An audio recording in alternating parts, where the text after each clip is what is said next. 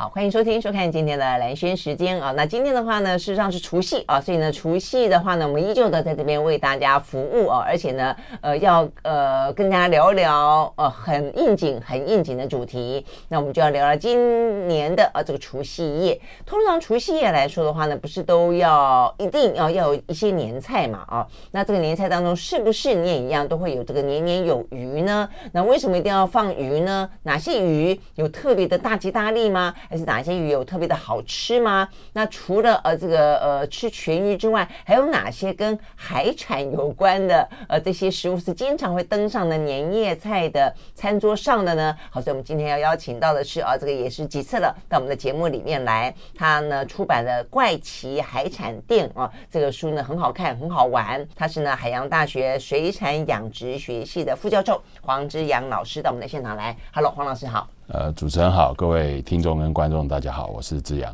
OK，好，哎，那这个除夕，通常你们因为你是学这个呃水产的，是你们家的学水产，你们家的除夕夜的鱼有跟别人不一样吗？哎，其实差不多啦，对啊，但、哦、但是我们就会呃比较留意一下这些鱼的来源或者是鱼代表的含义。嗯哦，这样子，那你们家也一样是吃鲳鱼吗？呃，我们家不一定吃鲳鱼，对，哦，对，因为因为其实第一个就是鲳鱼并不一定是这个季节最好吃，因为其实我们吃到鲳鱼大概有三四种了，它有不同的来源。嗯，那另外一个就是，呃，当然很多人他会把鲳鱼跟年节联想在一起，是因为它名称里面有个鲳。哦，对，但是也意思哈，对，但是也因为它特别漂亮。看起来样子好像比较漂亮。对，因为第一个它是圆的，呃，对，圆圆的，红红的。对，然后第二个就是它有金属的光泽。对对对。对，所以它，然后再加上它叫做昌，所以符合昌旺啊，昌盛。吃苏贞昌也可以啊。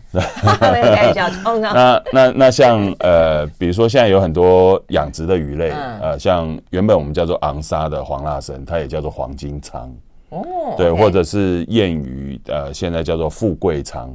对，那其实它都是跟着呃这样子的名字，然后呃想想要呃能够在年节的时候特别被大家留意到，获得青睐，所以它实际上并不是鲳鱼，呃，它把取名叫做黄金鯧。对，它跟鲳鱼比较接近的，大概就是“鱼”这个字了。但但但是其实因为像黄金鯧，它现在是用箱网在养殖，嗯哼，那富贵鯧因为它的养殖其实也蛮呃永续，而且蛮环保的。所以其实我们也很推荐大家去使用这些养殖的水产品。OK OK 好，哎，那我们先倒过来讲，我觉得为什么吃饭的时候年菜一定要吃鱼？呃，一个是年年有余，是一个是让跟台湾海岛有关，对不对？呃，其实不对啊，海岛应该其鱼不能够翻面。要吃鱼不能够翻面吃，其其其实其实呃，台湾的饮食，比如说呃，他受张全铭课，或者是一九四五到一九四九年，嗯国民政府来台，其实都呃，应该大概华人最齐全的口味，大家都在台湾了，嗯，对。但是相对于早期或者是呃，我们的生活比较不那么稳定的时候，呃，鱼其实第一个它保鲜不易，第二个它也不一定那么容易取得。所以鱼对于大家而言，其实是一个珍贵的食材。哦，是珍贵的。对，那另外一个就是你会发觉鱼的意象很好。嗯，对，比如说我们常常成语里面有讲“鲤跃龙门”，呃，这个鲤黄河的鲤鱼只要要过这个龙门峡的时候，它就幻化成龙了。对，当然这个是民间的。你在讲，尤其今年是龙年呢。对，传说那一定要吃鱼。对，那而而所以你其实可以看到，比如说在春联啊、窗花。其实它有一些特定的动物，除了刚才蓝轩谈到的，嗯嗯、呃，今年龙年嘛，龙年。对，那常见的比如说蝙蝠，呃，福气对，对对那或者是鲤鱼，鲤鱼对，而且你会发觉我们餐桌上的鱼经常都是把它剖开来，对，剖开来，对，或者是我们剪纸的时候，窗花上面那个鱼都是成对的，呃，所以它叫做好事成双，或者是喜上加喜。哦，真的哎，我怎么你刚刚在讲说鲤鱼跃龙门的时候，我脑袋里面的窗花那个鱼都是有一点点要跳起来的感觉，而不是成对，实际上是成对哦。呃，对，它大部分是成对的，对。OK OK OK，那 okay, 那所以你说剖开来的意思就是让它成对成双的感觉啊？对对对，就是我们希望这个呃好事成双，对，好事成双或者是喜上加喜。哎、哦，那你这样讲，我们家怎么都没有剖开来？我们家就一只啊、哦。如果是鯧鱼的话，就不用剖开，因为它本身就是圆的。哦，哦，OK。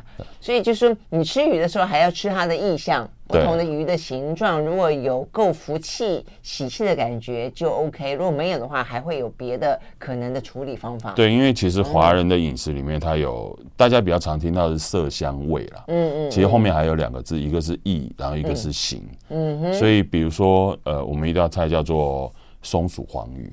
啊，对。嗯、那很多人就说：“哎，那个松鼠黄鱼，松鼠在哪里？”松鼠在 哪里？其实它只是把鱼改刀之后去炸。所以它炸的时候，在头尾稍微提一下，它就变成好像就像对您刚才讲的，好像这个呃非常鲜活、生猛的这个感觉，然后再淋上这个呃红色的一些呃这个芡汁，所以其实它除了色香味之外，它有意跟那个形，甚至是它叫做松鼠黄鱼，有一个最主要的原因是因为它那个芡汁其实是上桌的时候才淋上去的。哦，所以它就会发出吱吱吱吱那种声音。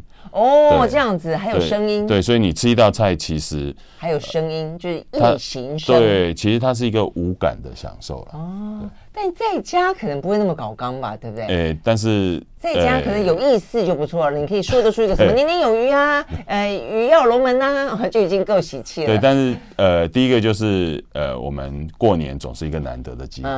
对，那另外一个就是因为。呃，家人亲友团聚，嗯，嗯，所以大部分人他就除了像刚才兰萱提到，大家会讲一个这个菜的意思，吉祥话，吉祥话，对。嗯、那其实如果能够说更多的故事的话，其实它的年味又会特别的充足，嗯，更浓，对不对？OK，所以照你这样讲，应该来今今今天晚上做个松鼠黄鱼吗？我 觉得好像有点难呢、欸。其实呃，像糖醋啊、红烧啊，嗯，其他都很符合过年的意象。等一下，你会做菜吗？我会做菜啊，真的你会做菜啊？哦，那这样来教大家做一下松鼠黄鱼好了。呃，其实它难做吗？因为它最好是刀工嘛。对，其实它不一定要用黄鱼啦。嗯嗯。对，因为第一个就是现在的养殖黄鱼，其实大部分是中国进口的，所以其实台湾本身养的一些像鲈鱼，或者是呃一些鲷鱼啊，比如说嘎啦啊，其实它很适合做类似的。就我们刚刚说，就至少看起来是一尾的，然后呢。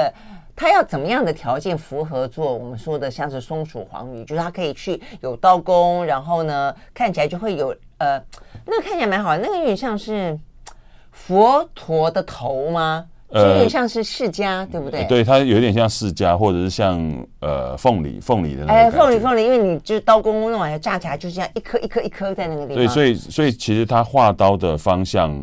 跟方式跟我们一般的清蒸鱼不太一样，uh huh. 就它通常要先呃竖刀，竖刀就是沿着它的体轴去画，uh huh. 然后再有一个跟它交错的，但但但是是斜刀，oh, 了解，对，然后它要拍粉，而且它拍粉要拍进去，oh. 所以你炸的时候要稍微头尾提起来一点，uh huh. 对，那有些人会是说不要沾粉，呃，没有提起来，就是它炸的时候可以定型。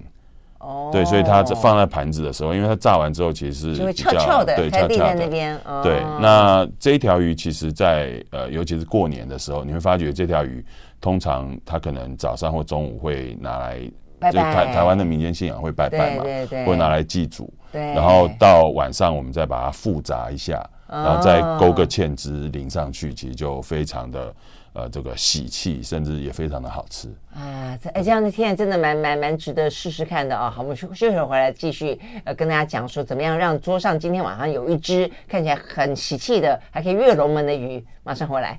I like 103, I like radio 好，回到连线时间，继续和现场邀请到的这个海洋大学水产养殖学系的副教授黄之阳啊，来聊天聊年夜菜。这有点讲的有点奇怪，就是哎，找了个大男生哈来跟大家 聊年夜菜。嗯，以前好像都觉得应该要找个。很厉害的，要么就厨师了啊，要么就找我们的美食专家。那当然，我们今年的呃这个替大家准备的年菜，我所谓的节目的年菜。很多也都跟吃有关了哦，所以呢，不止今天一集而已哦，所以呢，大家想要在过年期间听到一些好玩的好吃的哦，我们的节目呢都有准备啊。但是今天的话很特别，我们的除夕夜哦，因为刚才呃这个志阳老师也讲到，我们希望除了好吃之外，呃也可以聊一点故事嘛啊，比方说你今天做了松鼠黄，黄鱼为什么做松鼠黄鱼呢？那它是呃取其生、取其形、取其意啊等等等。那所以呢，我觉得这个还蛮好玩的，所以我们待会儿会讲一些跟。呃，水产跟桌上年菜跟呃这个有关的故事啦哦。好，那我们继续来完成。呃，刚才呃既然聊到了灵机一动，就由这个呃志阳老师来教大家怎么样的做松鼠黄鱼啊。那不见得要黄鱼，你刚刚说了嘛？啊，那就是肉多的。其实台湾养殖的七星鲈或者是金目鲈，其实都很适合，都很适合。对，好，那你刚刚已经教过大家切法了哈，对不对？那口味上面怎么调？口味其实如果它它鱼在腌制的过程，大家只要简单的盐就可以了，或者是加一点点的胡椒粉。嗯，对。那胡椒粉是那个时候就要加啊？胡椒粉就让它在鱼肉里面有一些香味。哦，这样子。对，那接下来大概就是看你喜欢的口感。因为有些人他不喜欢油炸的那么油腻，所以他可能就拍薄粉，比如说他他可以用马铃薯淀粉，就我们讲的太白粉就可以了。对，那你如果喜欢比较这个厚重一点、比较酥脆的话，你就可以用素薯粉，因为它的颗粒感是比较明显的。哦，还有这个差别。对，那很多人他会觉得说，哎，那个我要炸鱼要用一大锅油，嗯嗯，但是你会发觉这一大锅油在做年菜的时候是必要的。嗯，呃，对，因为它从一开始的可能我们会炸丸子啊，然后炸鱼啊，然后到后面的炸一些呃点心啊，这些其实都都会用到，嗯，就不会那么浪费就是了。对对对，那这个鱼炸好，我们刚才有谈到，就是它可能会先拜拜。祭祀拜拜拜拜用。对，那晚上的时候它复炸之后，其实我们再调个芡汁。嗯，那因为是过年嘛，嗯嗯，所以第一个就是这个芡汁，呃，不仅通常，而且一定是红色的。哦哦，这样红彤彤，所以它会有喜欢辣的，大概就是豆瓣。那喜欢呃甜的话，尤其是同桌有有老有小，嗯，那大概糖醋啊或茄子啊会比较吸引人。那尤其是我们会再加入一些色彩很鲜艳的，因为它就符合这个年节的呃意象。所以你这样讲，突然间就应该想到红椒、黄椒，对啊，就彩椒啊，或者是现在的节瓜。啊，对，那节瓜。有红的，节瓜去去，我第一次听过节瓜去烧鱼哦。它可以切丁，对，那因为它因为因为它只是做个芡汁。哦，了解。对，那有些人他要增加口感的话，比如说他会用白色的荸荠，嗯，或者是凉薯，对，那这个只要把它呃切成差不多的大小的颗粒，反正在芡汁它只要往上一淋的话，OK，其实就很讨喜。嗯哼，哦，你这样听有道理啊，OK。好，哎，那这样子，呃，糖醋反正没有什么特别的呃学问嘛，哈，糖醋就有糖有醋嘛。哎，对，有有糖有醋，那就看你喜欢的酸味的程度。对，乌醋还是白醋？因为我很少做菜，我呃，乌醋、白醋、香醋都可以，但是你喜欢酸的话，你醋就不要烧太久，因为醋烧久了之后，它其实它也会变甜。哦，这样子吗？对，OK OK。那有些人他这个芡汁做好的时候，他除了会勾芡，让它比较浓稠。嗯哼。那那其实这个你会发觉，这个我们料理里面有很多呃以前人生活经验的累积。嗯哼。所以他之所以把鱼切成这样子呃格子，或我们刚才讲的荔枝或凤梨的这个状况，第一个好夹。嗯。对，因为在餐桌上就不会落亏，不会吐嘴。对。就夹一坨就一坨。对对对对。那另外一个就是它这样子的话，也比较容易我们讲的挂汁。就是它的它的芡汁也比比较容易留在上面，对对对，原来这样子，OK OK。那我们刚刚讲到这是糖醋，那另外的话呢，还有什么别的？呃，比如说豆瓣，豆瓣，对，如果你今天用的是淡水鱼的话，对，那它就会是，比如说我用草鱼。嗯，对，或者是用鲤鱼的话，我就会用豆瓣。嗯，对，那为什么要分淡水鱼跟海海鱼？因为淡水鱼它怕有一个土味哦，对，所以它豆瓣的味道会重一点，会比较重。对，那其实它也是呃很，因为豆瓣它也是红色的。嗯嗯，因为豆瓣豆瓣酱我们在做之前其实要先炒过，那它炒了之后，第一个它会香，第二个它会变得比较油亮。哦，这样子。那再加上它里面会加豆腐嘛。对，那平常我们吃就是豆瓣鲤鱼，对，但是你过年吃的时候，那些豆腐就突然变成了，比如说一些这个呃金砖银砖的这个象象征，对对对，所以所以你会发觉我们在年夜饭，各位其实可以稍微观察一下，嗯第一个就是圆的东西很多。嗯，对，从鱼丸啊，嗯，然后到很多的，它它几乎都刻意把它切成圆形，这样子，然后一直到我们使用的餐具，甚至华人的餐桌，其实都是圆的，嗯，对。那另外一个就是图其圆满，对。那另外一个就是很多的颜色，从甜的到咸的，从主菜到点心。呃，虽然它是红色、白色，嗯、但是到过年的时候，长辈大概就习惯把它称之为金色跟银色。嗯嗯嗯，哦，这样子，所以豆腐突然之间就变成金砖银砖了。对对对。哦，这样。哎、欸，听见你真的有在煮哎，所以你们家的年夜饭是你在煮吗？呃、欸，我我妈妈现在已经呃这个可以退休了，退休了，对，所以大概是呃。前前几年大家都是我在煮了，真的哇，这个听起来真的很厉害。不过听起来我好像都那个无所事事，没有，我还是很忙哦。我对西安负责切，那最后负责洗碗。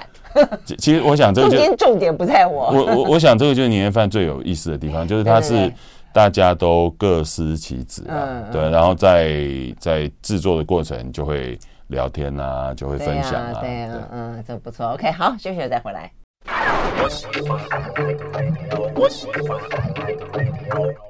好，回到兰萱时间，在今天呢除夕夜哦，所以呢我们呢特别邀请到的呢是黄志扬老师哦，他是海洋大学的教授。那我们在聊的是呢年夜菜里面少不了鱼啦哦。那事实上呢，我们刚刚讲的知道主菜哦，这个每个人家里面可能都有不同的主菜的鱼，那当然就图个年年有余哦。但是如果说你没有做过或者想要做一个比较活泼的鱼，呵 呵在在你的餐桌上的话呢，这松鼠黄鱼或者松鼠鲈鱼或者松鼠什么？呃，很多其他的鯛鯛鱼，鲷鱼都可以啊，可以让它看起来比较活泼立体一点啊，而且颜色比较 colorful 一点。好，那除了这个主菜是鱼之外的话呢，其实对，想一想，水产在我们的年夜菜里面，呃，也蛮多的。光是前菜，近些年，嗯，最常有的就是乌鱼子，对不对？对，乌鱼子。嗯，还有呢？那如果各位，呃，我我不知道各位现在是不是正在用餐，还是正在准备？呃，其实你如果呃。年年夜饭上面稍微留意一下的话，uh huh. 在前菜的拼盘里面，它可能会有海蜇皮啊，uh. 对对啊，海蜇那是餐厅才有吧？诶、欸，其实现在有一些呃，比如说呃外送外卖或者是一些超级市场。Uh. 它也有针对年节的需求，比如说它会帮你做一个小的拼盘。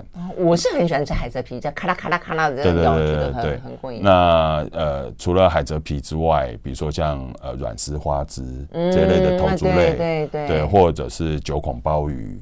嗯嗯，对对对，九孔鲍鱼就比较跟生兔、生生肚、鲍翅、鲍鲍参翅肚，对对，就好像就比较稍微以前就会觉得比较昂贵一点点或者好一点的食材。对对对对对，那那那那个有可能会，比如说我们讲的鲍参翅肚，虽然现在我们不吃鱼翅了，嗯哼，但是鲍呃参跟肚的话，其实我们会用在最后面的，比如说。烩菜或汤点里面最、嗯、最明显就是佛跳墙。啊，对对对，对。但是其实光就前菜来看的话，嗯、第一个呃水母，其实我们吃的有呃海蜇皮跟海蜇头，嗯哼，对。对。那呃蓝轩喜欢吃那个吃起来咔啦咔啦咔啦的，其实那个海蜇头的口感更明显，对。对对。但是我们如果去南北货的商行看海蜇皮，其实它它就是水母，对呀，所以其实第一个它就是圆的。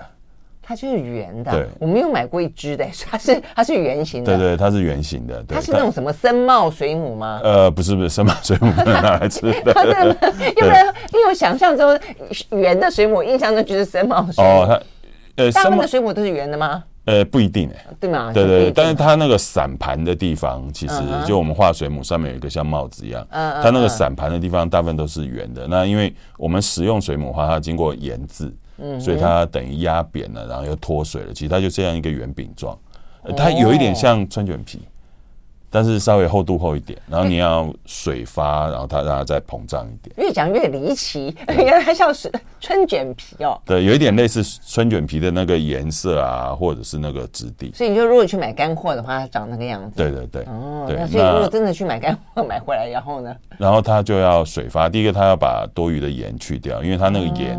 最主要是方便它保存。嗯，那有些它里面可能还有一些碱碱的成分。嗯，对，那你发了之后，它的口感就很脆。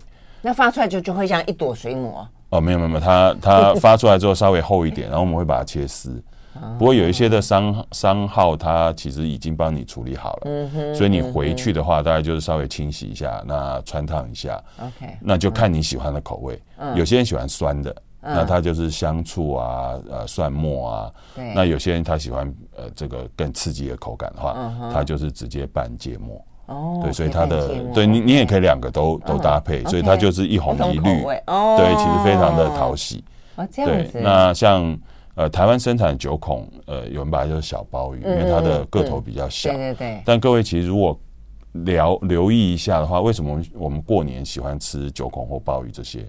因为其实它把壳拿掉之后，嗯，把它翻面过来的话，其实它很像元宝。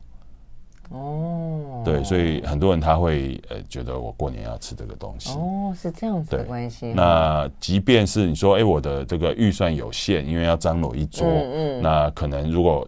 单花在鲍鱼这种东西上面，这个价格太高的话，对，那你会发觉我们吃冷盘或吃前菜的时候，它也有类似鲍鱼的这个切片，嗯，但是但是其实它是花枝或者是鱿鱼，呃，经过调味之后的，对，哦，会会会口感或是会会类似吗？诶，其实还蛮像的，哦，对，那最主要是好看嘛，嗯嗯，对，然后大家就呃。高兴，然后这个享受那个气氛，其实是 OK。OK OK 这样。哎，那你说挑什么九孔这种东西？因为九孔比起鲍鱼当然稍微比较平更更划算一点嘛。对。那九孔有有什么要挑的、要注意的吗？呃，九孔第一个就是呃，还说它只要煮的不要太老就好。呃，对你你一下就讲它重点，对不对哈？因为我蛮喜欢吃这种 QQ 的。对，因为因为九孔它是软体动物，对。那大家比较纠结的一个就是它怎么煮。嗯、我们通常是建议说，呃，酒孔稍微冲一下水，嗯哼，那它只要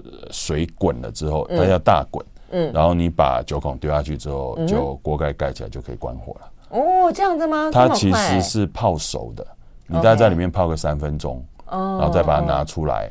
那因为过年的时候，我们比较希望大家能够使用比较方便。对。所以我们大概就是把它的肉把它摘下来。嗯哼。那大家另外一个纠结就是它的那个内脏到到底可不可以吃？啊，对对对，没错。对，那我们通常会把它放回那个跟肉一样，跟它的内脏跟。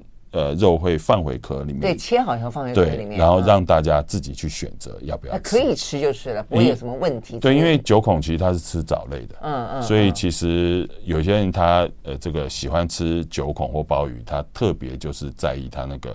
呃，日文里面讲的 kimo 啦，就是它的肝脏，嗯嗯、那那其实是很很很特殊的风味。嗯嗯，就，喜欢吃的是很喜欢吃的嘛，好，对不对？好，所以这这是属于前菜的部分，有海蜇皮，然后有这个九孔，有小鲍鱼，对，嗯，还有 OK，乌鱼子啊，乌鱼子，对，我还没讲乌鱼子，对，那乌鱼子实际上最主要也是因为人家讲欧金欧金，对，所以也就是图它一个喜气，那颜色也漂亮。呃，第一个就是乌鱼子，它是从橘红到这个。赭红，就我们讲的欧豆昂都有了。哎，对，我要问你，这个怎么挑？或者说它的不同的红代表的是什么？是真的有，呃，有人说什么海水的、跟淡水的、跟养殖的，是跟从色泽去分吗？还是事实上它只是一种不同的品种而已？呃，其实最主要是跟这个鱼的成熟度有关系。嗯哼，对，所以它在不同的成熟阶段，其实因为我们吃的乌鱼子，其实乌鱼的卵巢加工制成的。嗯，所以它在不同的。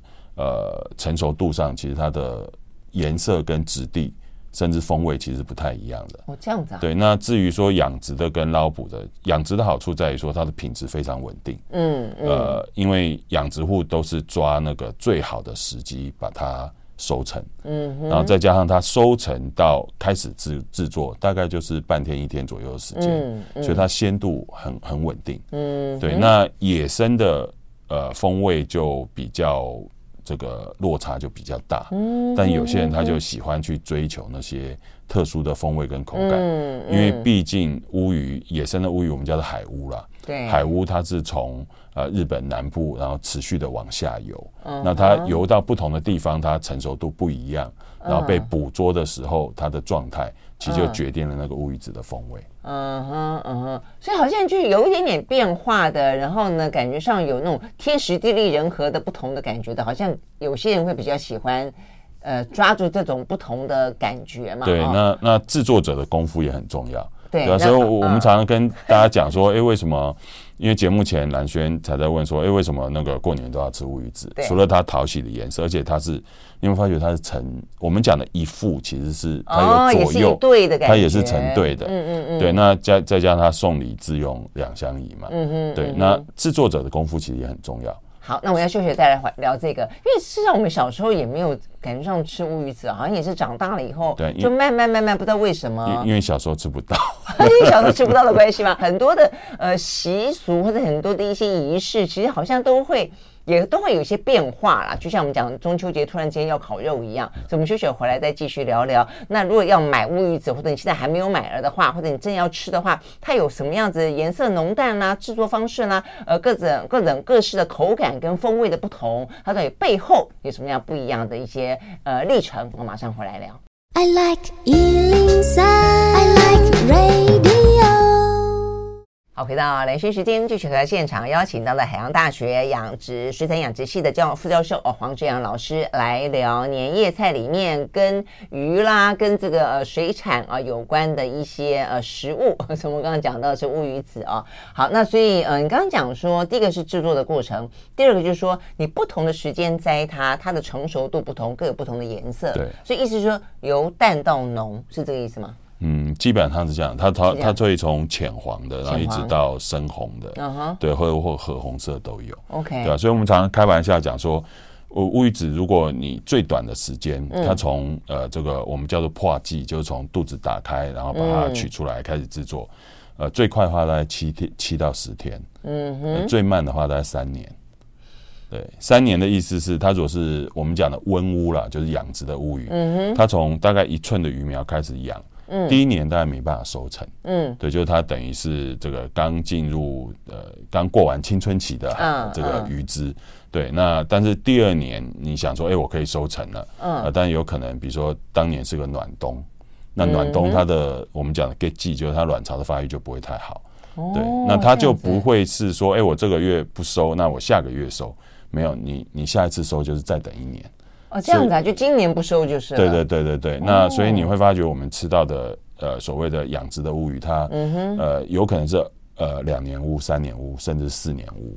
那那呃年份越多，代表的是就口感或什么来说是越怎么样？第一个就是比较明显，因为它体型越大的时候，它的卵的重量就越大。越大，对，所以它加工以后，其实各位呃在市场上面买到的，从三两一直到可能八九十两，嗯嗯，其实各位买到那个，其实它大概已经跟它新鲜的状况比较起来的话，大概已经至少少了三十 percent 的重量。因为它在制作的过程会脱水，对对，所以其实它原本的重量或者是原本的这个大小，其实远超过我们能够想象。嗯嗯嗯。但是，所以好，所以大小是原本就是风干了，总是会缩小体积嘛啊。对，你刚刚讲说那种什么呃两年乌、三年乌、四年乌，就是说有说，因为有些东西叫越陈越香。对。呃，那但是有些的话觉得越老越不好吃。呃，其实它到底是其实其实要看，就像蓝轩刚才一开始问到说，那个乌鱼只要。怎么挑？我觉得挑一片自己喜欢的就好了。呃，价格喜欢，颜色喜欢，质地喜欢。那吃起来口感有差吗？呃，有有差很多。对对对，我就要问。第一个就是它制作的状态。嗯哼。比如说有些它没有晒或没有压到那么干的时候，那其实它很软。那那个软的时候，其实你在吃起来的时候，它的口感就不会那么好，就太松了。对，因为很多人他喜欢吃乌鱼子，他要吃那个绵绵的，对，有糖心的那个感觉。对对对，所以那另外一个牵涉到，那我怎么样去去看它怎么压的够不够？呃，第一个就是我我我们拿它比较尖的那一侧，你用手握住的时候，呃，用用两只指头握住的时候，它不会垂下来。哦，对，那就代表它的水分其实是。但那比例是 OK 的，不会太不会太湿。有啊，它有些籽根本不干呢。对啊，根本 来不及晒，或者他刻意不把它弄到很干，因为他就吃那个重量。哦，对，那对对对对对对。那另外一个就在于说你怎么样去烹调。OK。对，那一般的人他可能先像像我们家的话，大概就是会先用。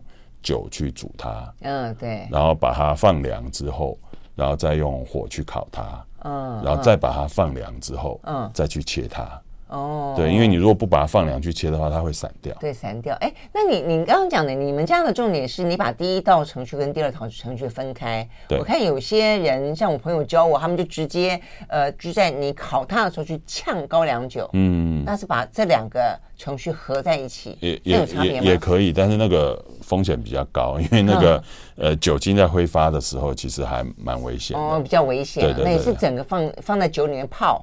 呃，我们放在酒里面，其实呃，看我们通常是呃，在呃锅子里面用用酒把它浸到在三分之二的高度，嗯，然后开火去烧它。嗯、那烧的过程大概我们会稍微翻翻个两三次的面。其实最主要是把它表面大概一到两两 millimeter 的厚度去把它煮熟，嗯、但其实它里面是生的，嗯哼，然后把它放凉之后，就让它的水分可以。大部分可以挥发掉，嗯，然后再去烤，因为烤的话，它就多了一个口感，跟多了一个香气。OK，是这样子哈，所以第一道用酒去浸泡它的时候，也是也是有有有火在烧就是了。嗯，最后最后要用火去烧它，对，因为那个酒精挥发的时候才会香。哦，是这样子，OK，好，那你还没有回答我说，那颜色的浓淡在挑的时候，除了你刚刚讲说，呃，如果喜欢吃密一点、实一点的，不能够垂下来之外，那颜色的话会影响到风味吗？颜色也会影响到风味啊。比方说，比如说颜色最深的，大概是市场上面他他们在讲的会计啦，血紫。嗯，对，那那个血脂其实就是它，因为各位如果仔细看那个乌鱼子，它中间有一条像缝线一样的，嗯、那其实它是血管。那那个血管，它在制作的时候，它要把它刮掉。嗯哼。对，养殖的通常能够刮得比较干净。那野生的就不一定能够刮那么干净。所以有时候看有一点血丝，是。对对对对对。那另外一个就是，那那个没有关系，对。但是像会计的话，它就是乌鱼在捕捉的时候，比如说它冲撞或重压，它的血管破掉了，所以它的血其实是渗到那个卵巢里面。这样子啊。所以它在制作过程其实颜颜色就会越来越深。哦，对，那那个味道是很强烈的，所以就看喜欢不喜欢了，啊。这样子，然后所以里面有血的味道，就是嗯，它会有比较明显的腥味。哦，这样子。那如果你说最淡的那种金黄色到那么淡的，那好好吃吗？呃，金黄色的，因为它的卵粒的发育没有那么的完整，所以其实它的颗粒感就没有那么的明显，然后吃起来是比较湿润，然后比较滑的。哦，哦这样了解。好，我们休息了再回来。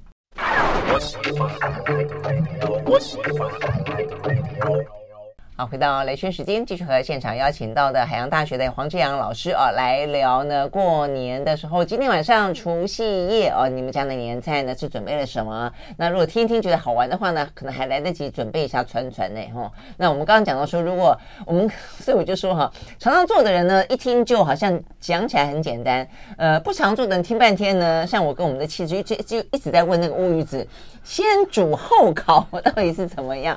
好，所以先煮后烤，就是煮的意思就是泡在米酒或高粱酒里面。对，有些它它如果用浓度比较高的话，它只要呃浸泡有大概三分之一到三分之二，它只要点火，它就可以在盘子里面就烧了。嗯，那我们如果是用米酒的话，我们大概就要在锅炉火上面去烧它。嗯哼，对，那就烧到它呃酒挥发掉，酒精挥发掉就可以，就 OK 了。对对，不要把水烧干。不要把水烧，对，要把酒烧干。对，呃，因为酒精挥发完就剩水了，还会有水。对，那你如果为什么会有水？因为呃，比如说呃，我们呃这个米酒或者我们使用不同的酒，它如果是比如说八趴的、十六趴的，或三十几趴的、五十几趴的，其实那个 percent 数，它那个酒精没了之后，剩下就都是水。这样子啊？对，那你如果再把水煮干的话，其实它就过熟了。哦，这样子，OK，好，好，好。其实乌鱼子它。最好的口感，我们的经验是大概半生熟的时候，其实味道是最好的。对，我觉得有一有一点湿润比较好吃嘛。那么你怎么知道留下来只是剩下水了？呃，它那个因为酒酒精在挥发的时候，其实它会有火。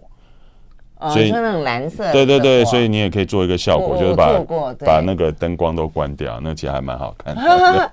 哦，所以当它蓝色的火没有了，剩下来的即便还是看起来是水状，但已经是水了。对对对，就可以关关掉了。对，然后之后就拿起来，然后就再去烤。对，就稍微让他休息一下，对对对，很快的治烧一下，就治烧一下就可以了。嗯，好好，现在终于听懂了，不要到时候说，哎，没有很好吃啊，到时候来给我们算账。没有开玩笑的，这试试看，我觉得还蛮好玩的。我们家也试过几次烤乌鱼子，就是过程当中就是啊咿呀，反正惊吓连连。但是 好不好吃自己承受没关系。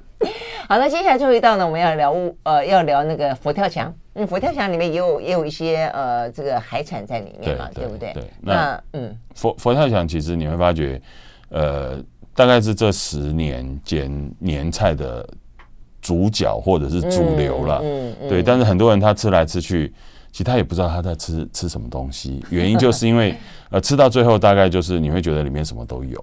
啊，当然它是呼应年节，比如说我们可以这个包山包海啊，可以丰盛一整年呐、啊。嗯，所以你会发觉在里面其实海陆荤素的各样的对配料其实都有。而且以前因为在外面吃的关系，那个旺的口又很小，你看半天砍白墙，你也看不知，你也看不懂你在吃什么，对不对？我每次都忍不住站起来，说它到底有什么东西啊？然后呢，也经常发现，哎，其实也没有说非得要。都一样嘛，哈。呃，其实我们吃的佛跳墙，就看你在哪边吃，嗯、或者是，呃，其实各位都可以去思思考或回想，甚至晚上可以观察一下里面到底有什么。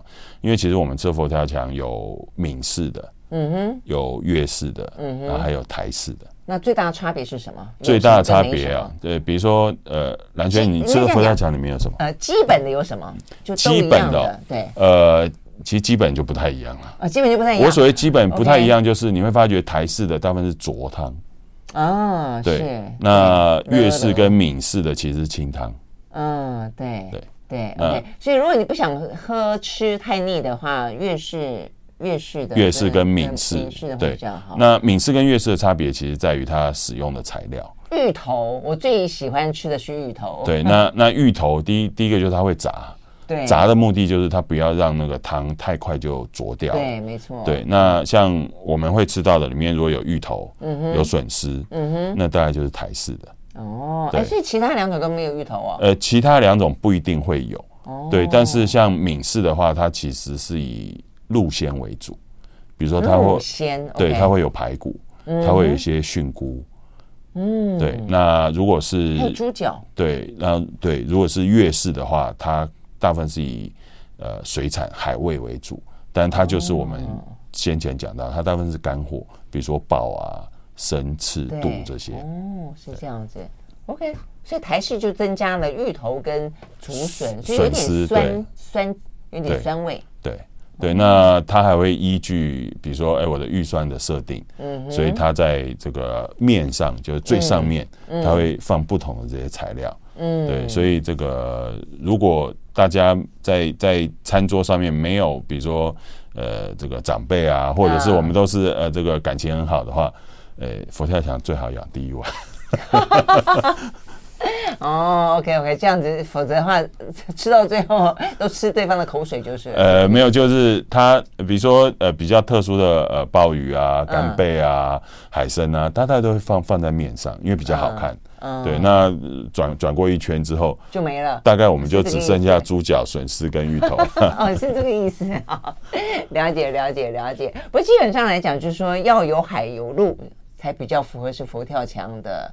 精神。对，因为其实它佛跳墙之所以叫佛跳墙，是因为呃之前的人他吃完之后写了一副呃类似对联的，嗯嗯，它叫做“坛起荤香飘四邻”，嗯，所以它坛指的是那个瓮，嗯哼，所以它不但是那个形状，而且它也讲了它的料理的方式，其实所以它是用煨的或者是用隔水去蒸的。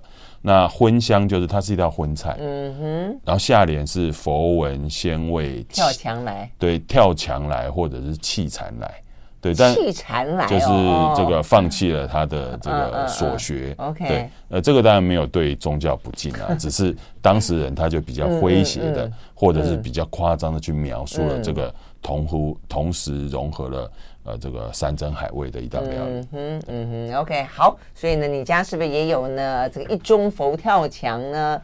呃，其实佛跳墙，我们就常跟网友在聊天的时候，其实佛跳墙吃到最后有点像 菜菜不会，所以呢，就算你这个除夕不吃，你吃吃吃到初五的时候，搞不好你们家可以有一一一盅你们家自己的佛跳墙。好，非常谢谢呢，黄建阳老师呢，在我们现场跟我们分享啊，这个很有趣的好玩的年夜菜，谢谢，谢谢，谢谢。